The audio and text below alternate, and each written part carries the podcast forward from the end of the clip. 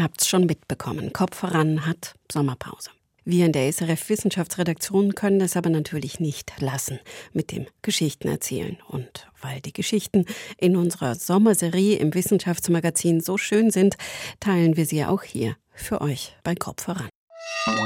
SRF 2 Kultur Wissenschaftsmagazin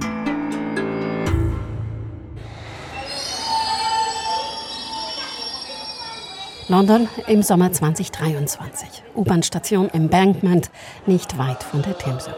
Von hier aus sind es nur ein paar hundert Meter bis zum Hauptsitz der Royal Society, der britischen Wissenschaftsgesellschaft. Da gehe ich hin und mache einen Ausflug in die Vergangenheit. 350, 400 Jahre zurück zu den Anfängen der Mikroskopie und zu den Anfängen der modernen Wissenschaft. Ich bin Katrin Zöfel und das hier ist eine Folge unserer Sommerserie im SRF Wissenschaftsmagazin. Ein schneller Kaffee noch vom Kaffeestand und los. Ganz in der Nähe sind Buckingham Palace, National Gallery und Trafalgar Square. Die Royal Society hat ihren Sitz in Carlton House Terrace. Ein weißes, ehrwürdiges Gebäude, große Säulen am Eingang, ein paar Treppenstufen hoch. In der Vorhalle treffe ich Keith Moore, den Leiter der Bibliothek hier.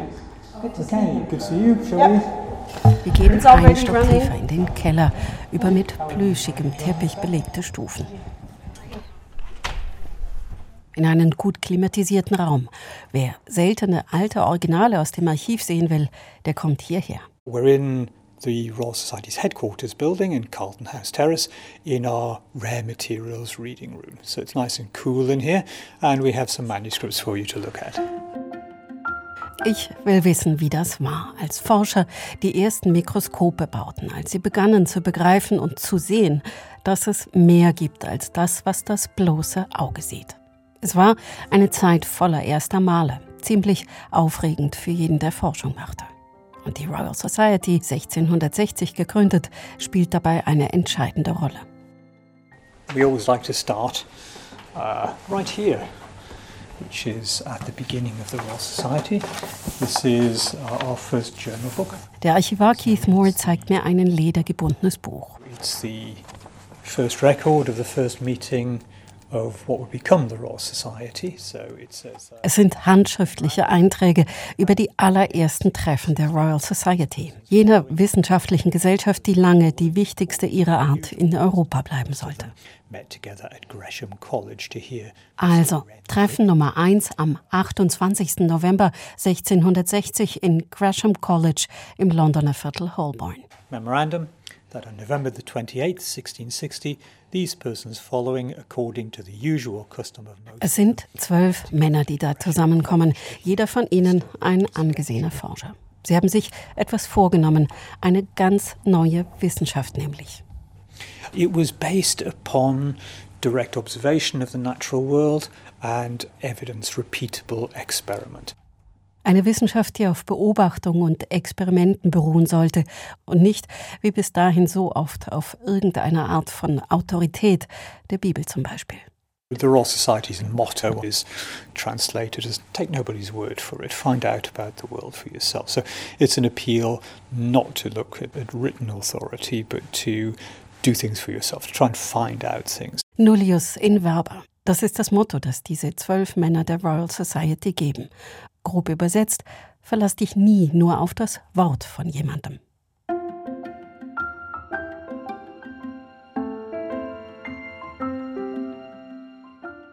Okay, also wir haben das Jahr 1660. In Mitteleuropa ist gerade der Dreißigjährige Krieg zu Ende gegangen. In Frankreich regiert Sonnenkönig Ludwig XIV. New York City ist noch eine Kleinstadt namens New Amsterdam. Warum die zwölf Forscher in London ihre Treffen gerade in dieser Zeit beginnen, die Antwort gibt mir Louisiane Ferlier. My name is Louisiane Ferlier. I'm interested in how ideas circulated in the 17th and 18th century. Sie ist in der Royal Society eine von denen, die die Metaebene, den Blick aufs große Ganze pflegen. Ihr Spezialgebiet, wie Ideen im 17. Jahrhundert zirkulierten. The very start of the scientific revolution lies clearly with Francis Bacon. Ferrier nennt es die wissenschaftliche Revolution, was sich zu der Zeit abspielt. Und die nimmt ihren Anfang, sagt sie, mit Francis Bacon, jenem Wissenschaftler aus London, der um 1600 der erste ist, der darauf besteht, dass Wissenschaft auf Experiment und Beobachtung beruhen müsse. Was heute selbstverständlich klingt, war damals eine radikal neue Idee. Bacon passt damit in seine Zeit. Er lebt in einer Zeit der Umbrüche. England macht die ersten Versuche mit der Demokratie. The political context of the 17th century across Europe is one of, of great changes, of questioning of the authorities. Überall in Europa greift die Reformation um sich. Das verbindende Thema von der Religion über die Politik bis in die Wissenschaft. Can you take power into your own hand in terms of the ideas that you have and can you talk about your own ideas freely? Die Macht in die eigenen Hände nehmen, selber denken, selber lernen, sagt Louis-Jean Ferlier. Darum geht es. Und frei über die eigenen Ideen sprechen.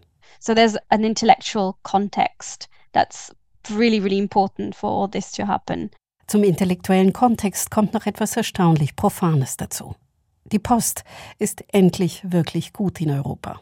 You have a really good postal system. Literary scholars, people of science exchange very rapidly a lot of ideas. So gut, dass wer will nun Ideen in kurzer Zeit per Brief mit vielen austauschen kann, quer über den Kontinent. Das ist völlig neu. So when you look at the calendar of someone's correspondence, sometimes they write 10, 20 letters in a single day to several people. 10, 20 Briefe schrieben manche am Tag, sagt Louisiane Ferrier. So zeigen es die Korrespondenzverzeichnisse berühmter Forscher. You have one main network of circulation of ideas, which is a personal one. So entstehen enge persönliche Netzwerke. Man stellt sich einander vor per Brief. They get introduced to each other by letter, and that means that they could correspond with people all across Europe legt die eigenen Ideen per Brief anderen zur Prüfung vor, fragt um Rat, bittet um Informationen. Es gibt sogar einen eigenen wissenschaftshistorischen Begriff dafür, die Republik der Briefe. The term Republic of Letters is used by historians to describe what is happening at the end of the 17th century. Die zwölf Männer, die die Royal Society gründen, sind 1660 längst bestens europaweit mit ihren Kollegen vernetzt. Und sie schaffen es, die Royal Society zu einem Knotenpunkt dieser Republik der Briefe zu machen. Und jetzt kommt ein Mann namens Robert Hooke ins Spiel. 1660 ist er 27 Jahre alt. Die Royal Society stellt ihn an als Kurator für Experimente. Keith Moore. They had appointed a curator of experiments, and that curator was Robert Hooke. Er hat da schon viele Jahre Ausbildung und Arbeit hinter sich.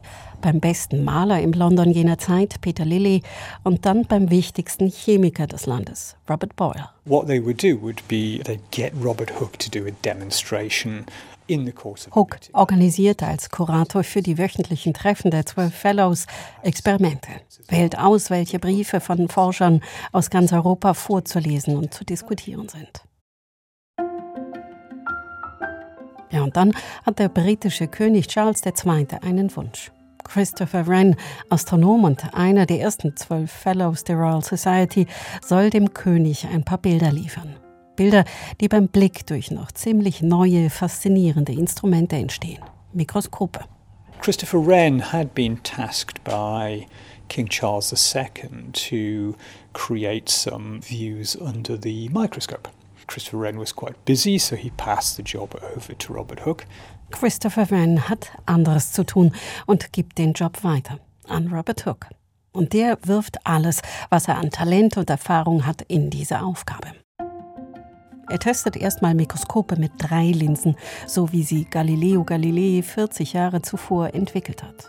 Entwirft dann aber eigene Baupläne, bestellt beim besten Instrumentenbauer der Stadt, macht Versuche, bestellt noch eins und noch eins, experimentiert mit Lichtquellen und Linsenformen und erweist sich als hartnäckiger, sehr hartnäckiger Arbeiter. Und einmal damit angefangen, lässt ihn das Mikroskop so schnell nicht mehr los. It's a great time to be a scientist because everything you turned and looked at was new. Es war, sagt Keith Moore, eine großartige Zeit, um Wissenschaftler zu sein. Egal, was Hook sich unter die Linse legt, es ist neu. This is quite radical. People hadn't seen this kind of thing before. Hook öffnet Türen in eine Welt, die bis dahin noch keiner gesehen hat. Er fertigt genaue Zeichnungen an. Hier kommt ihm zugute, was er bei Maler Peter Lilly gelernt hat. Und dazu kommt ein weiteres Talent. Hook kann schreiben. Aus diesen Texten und Zeichnungen entsteht schließlich ein Buch, das 1665 erscheint. Micrographia. Here we have the first edition of Robert Hooke's book, Micrographia. Die erste Ausgabe von Micrographia hat Keith Moore rausgesucht für mich. It's dedicated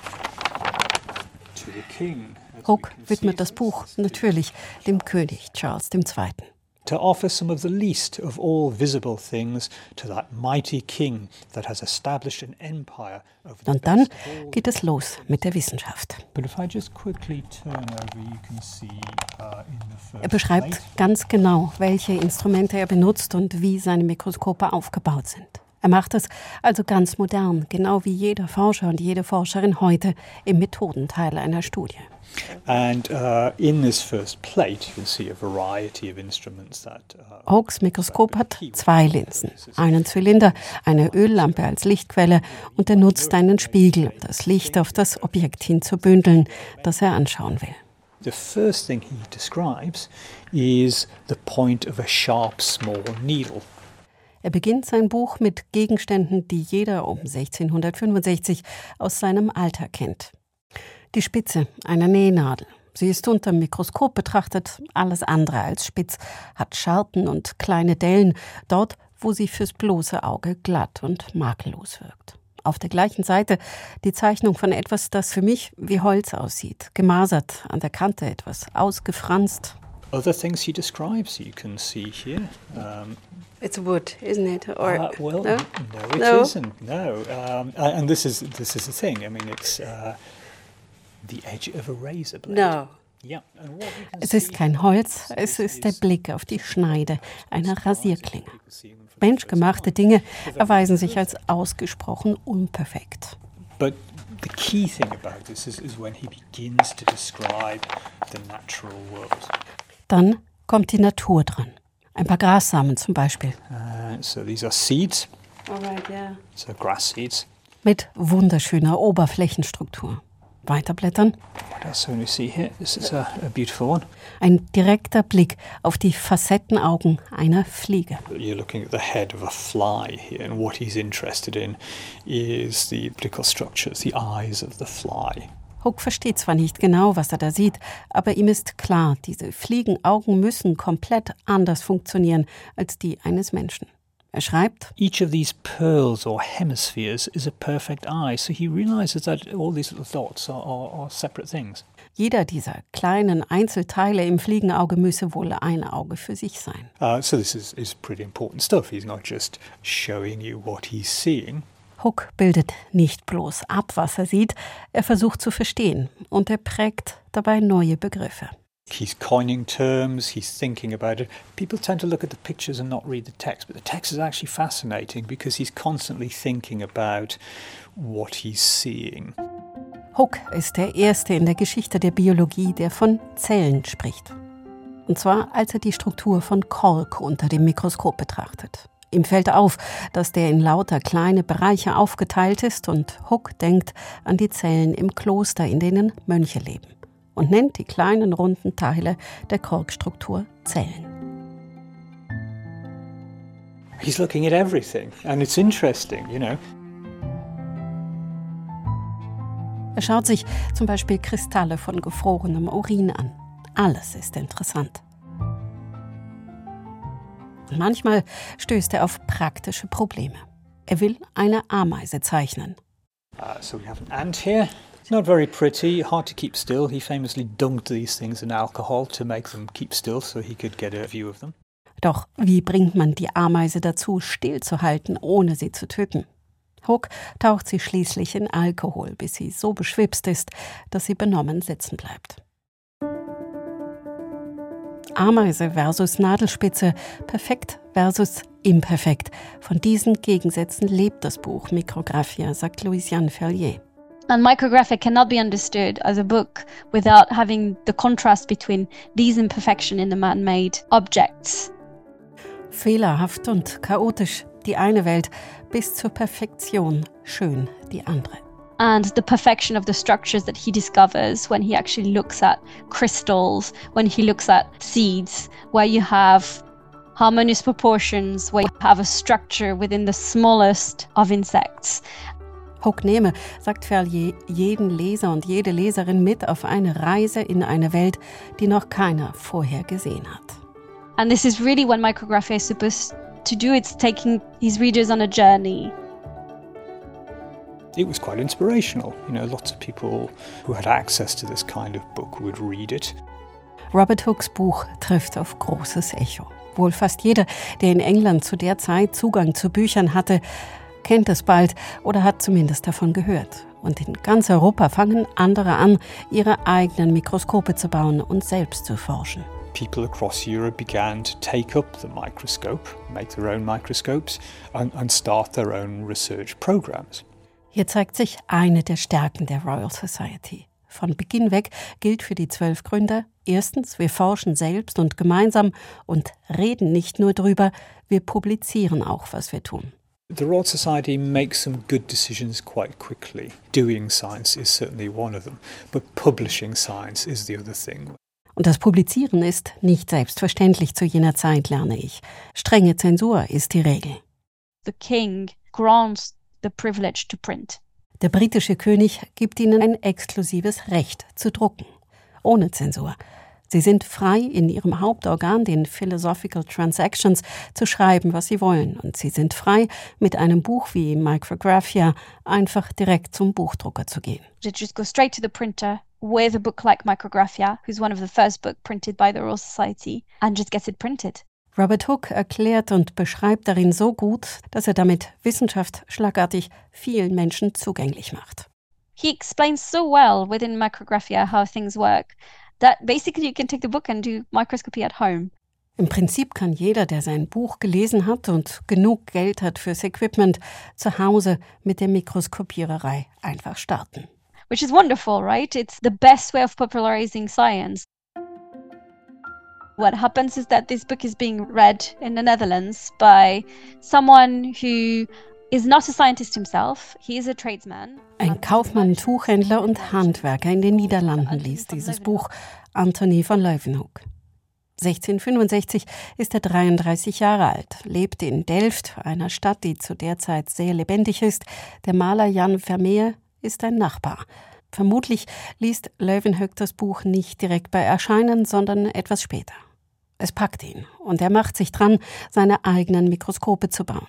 Er folgt zunächst den Anleitungen von Robert Hooke. Leeuwenhoek pushes it further because he has much better instruments. Doch schnell treibt er es weiter. Hookes Mikroskope hatten eine Vergrößerung um das 20 bis 50-fache. Leeuwenhoek stellt bessere Linsen her und schafft eine Vergrößerung bis um das 250-fache. So um, there's a, a replica one here. Und so ein Mikroskop haben sie im Leseraum der Royal Society für mich rausgeholt. Also ein Nachbau. So you have uh, a single lens. Das kleine, vielleicht handtellergroße Gerät sieht für mich nicht wie ein Mikroskop aus. In einer Metallplatte ist eine kleine Linse eingelassen, vielleicht zwei, drei Millimeter im Durchmesser. Und zwei Schraubgewinde justieren eine kleine Metallspitze, auf die das kam, was zu beobachten war. Das Ganze hielt man sich einfach direkt vors Auge, sodass man durch die Linse aufs Objekt schaute. Nur etwas für Menschen mit ruhiger Hand. Have you ever really tried to see something in there? Yeah, yeah, it's it's It it's, it's working? It's, tricky, but it does work. Yeah, Okay. yeah. Leuwenhoek geht es wie Hook vor ihm. Alles ist interessant. Er greift sich ein Beobachtungsobjekt nach dem anderen, notiert, was er sieht und lässt von Künstlern aus der Stadt Zeichnungen anfertigen von dem, was er sieht. Wer Leuwenhoek schließlich den ersten direkten Kontakt zur Royal Society vermittelt, ist nicht ganz klar. Klar ist, der erste Brief, der schließlich in London eintrifft, stammt aus dem Jahr 1673. Leuwenhoek beschreibt darin, was er tut und warum und fügt genau beobachtete Details zum Stich einer Biene an. Die Hürde für ihn ist hoch, nicht nur die innere Hürde als Laie, es gibt auch eine praktische Hürde. Er kann nur Holländisch, weder Englisch noch Latein, die beiden Wissenschaftssprachen. Seine Briefe müssen extra übersetzt werden und die Royal Society begegnet ihm auch nicht sofort mit offenen Armen. Er muss sich kritische Fragen gefallen lassen. Eine Delegation besucht ihn in Delft und lässt sich seine Arbeiten zeigen. Aber dann sind die Türen offen. Der Sekretär der Society, Henry Oldenburg, lernt extra Holländisch, um die Briefe übersetzen und beantworten zu können. Die Society macht Leuwenhoek immer wieder Mut, stellt ihm Fragen und der schreibt und schreibt. What we have here is one of the four volumes of Anthony van Leeuwenhoek's letters uh, that uh, was sent to the Royal Society. Vier Bände voller Briefe sind es insgesamt. Keith Moore hat für mich Band 1 der gebundenen Briefe. But these are from the 1670s. You can see Anthony van Leeuwenhoek's uh, signature there. 40 Jahre lang schreibt Leeuwenhoek an die Royal Society. The letters we have here are part of Seine Briefe werden bei den wöchentlichen Treffen vorgelesen, diskutiert und beantwortet. Mit seinen handhellergroßen Mikroskopen ist er der Erste, der Bakterien sieht und beschreibt. And he does this by taking some of the matter from between his teeth, there's a white gunk that you get in there, and looking at that under the microscope. Er nimmt dafür den weißen Belag, der sich zwischen seinen Zähnen bildet. Und wie es der Zufall will, sind die Bakterien darin so groß, dass er sie tatsächlich erkennen kann. Er schaut sich den Schmodder aus Pfützen vor seiner Haustüre an und entdeckt Einzeller. Er nennt die kleinen Wesen Dirkens, kleine Tierchen. Später wird daraus der Begriff Animalcules. Löwenhöchs Mikroskope sind, sagt Moore, die Teilchenbeschleuniger seiner Zeit, die Werkzeuge des Fortschritts und dabei unglaublich simpel. Uh, yeah, this is a kind of 17th century Large Hadron Collider, if you like, but it, it's, it's terribly simple. Leuwenhoek untersucht seine Spermien, kleine Aale, die Zellen in seinem Blut. Er findet heraus, dass es in unserem Blutkreislauf Kapillaren feinste Verästelungen gibt. Er ist unermüdlich. Seine letzten Briefe beschreiben seine eigene Krankheit, eine Art seltenen, schwerwiegenden Schluckauf. Er stirbt 1723 in Delft. Die Royal Society hat sich inzwischen den Ruf erworben, der Ort zu sein, an den man sich wenden muss, wenn man in Europa über Wissenschaft reden will. The Royal Society has been extremely successful as an institution in becoming world renowned as the place where you can send your observations and a group of excellent men of science will actually read your letter even though you're not necessarily famous yourself. Auch wer selbst nicht berühmt ist, hat, so sagt das Image wie van Leuwenhoek, die Chance, dass seine Briefe von den Fellows der Society, also exzellenten Forschern, gelesen und beantwortet werden. The Royal Society is the place where you want to send science. Vielleicht rührt dieses Image nicht nur, aber auch daher, dass die Royal Society immer kritisch bleibt und Fragen stellt. Als Leuwenhoek ihnen Bakterien und Einzeller beschreibt, reagieren sie ungläubig. Denn dass es diese Wesen überhaupt gibt, war bis dahin unbekannt. Leuwenhoek liefert genaue Anleitungen, wie sie in London seine Experimente wiederholen können und überzeugt sie schließlich. Und gilt deshalb nicht nur als ein Vater der Mikroskopie, sondern auch als der Vater der Mikrobiologie. Robert Hooks Buch Micrographia gibt es heute als digitale Ausgabe, online frei verfügbar. Auch viele der Briefe von Hook, Leuwenhoek und anderen kann man online durchblättern. Und weil sich Anthony van Leuwenhoeks Tod dieses Jahr am 26. August zum 300. Mal jährt, hat Louisiane Fellier noch mehr vor. So we still have little packets of seeds in little envelopes that he carves himself, where he just labels what is inside uh, the envelope. Oft hat Leuwenhoek kleine Proben mitgeschickt, mit Pflanzen zum Beispiel, damit die Fellows in London seine Experimente wiederholen konnten. Die Proben holen die Archivare fast nie hervor, aus Angst, sie zu verlieren oder dass sie kaputt gehen. And we do not open those envelopes very often because we're um, always worried that we're going to lose the tiny seeds that he sent. Ferrier will diese Proben bis zum Herbst auch noch digitalisieren, hoping that we can digitize the samples themselves. sodass sie jeder Mann und jeder Frau online betrachten kann. Ich mache mich auf den Rückweg, steige die plüschigen Treppenstufen wieder hoch und lande wieder in der Gegenwart Londons. Gerate in eine Schulklasse, frage mich auf dem Rückweg zur U-Bahn-Station, wie viel mehr die Menschen in 350, 400 Jahren wohl über die Welt um uns herum wissen werden. Sicher einiges, was wir heute noch nicht im entferntesten ahnen. Und ich spüre eine große Zuneigung zu diesen Pionieren, die sich auf niemandes Wort verlassen wollten, ihre Aussagen auf Fakten gründeten und darauf bestanden, dass etwas erst als bewiesen gilt, wenn sich Experimente unabhängig wiederholen lassen. Und das war eine Folge unserer Sommerserie im SRF Wissenschaftsmagazin. Und nächste Woche geht es um die erste moderne Staumauer in Europa. Die entstand nämlich in der Schweiz, dem Land der tausend Stauseen. Mein Name ist Katrin Zöfel, Produktion dieser Sendung Daniel Theiss.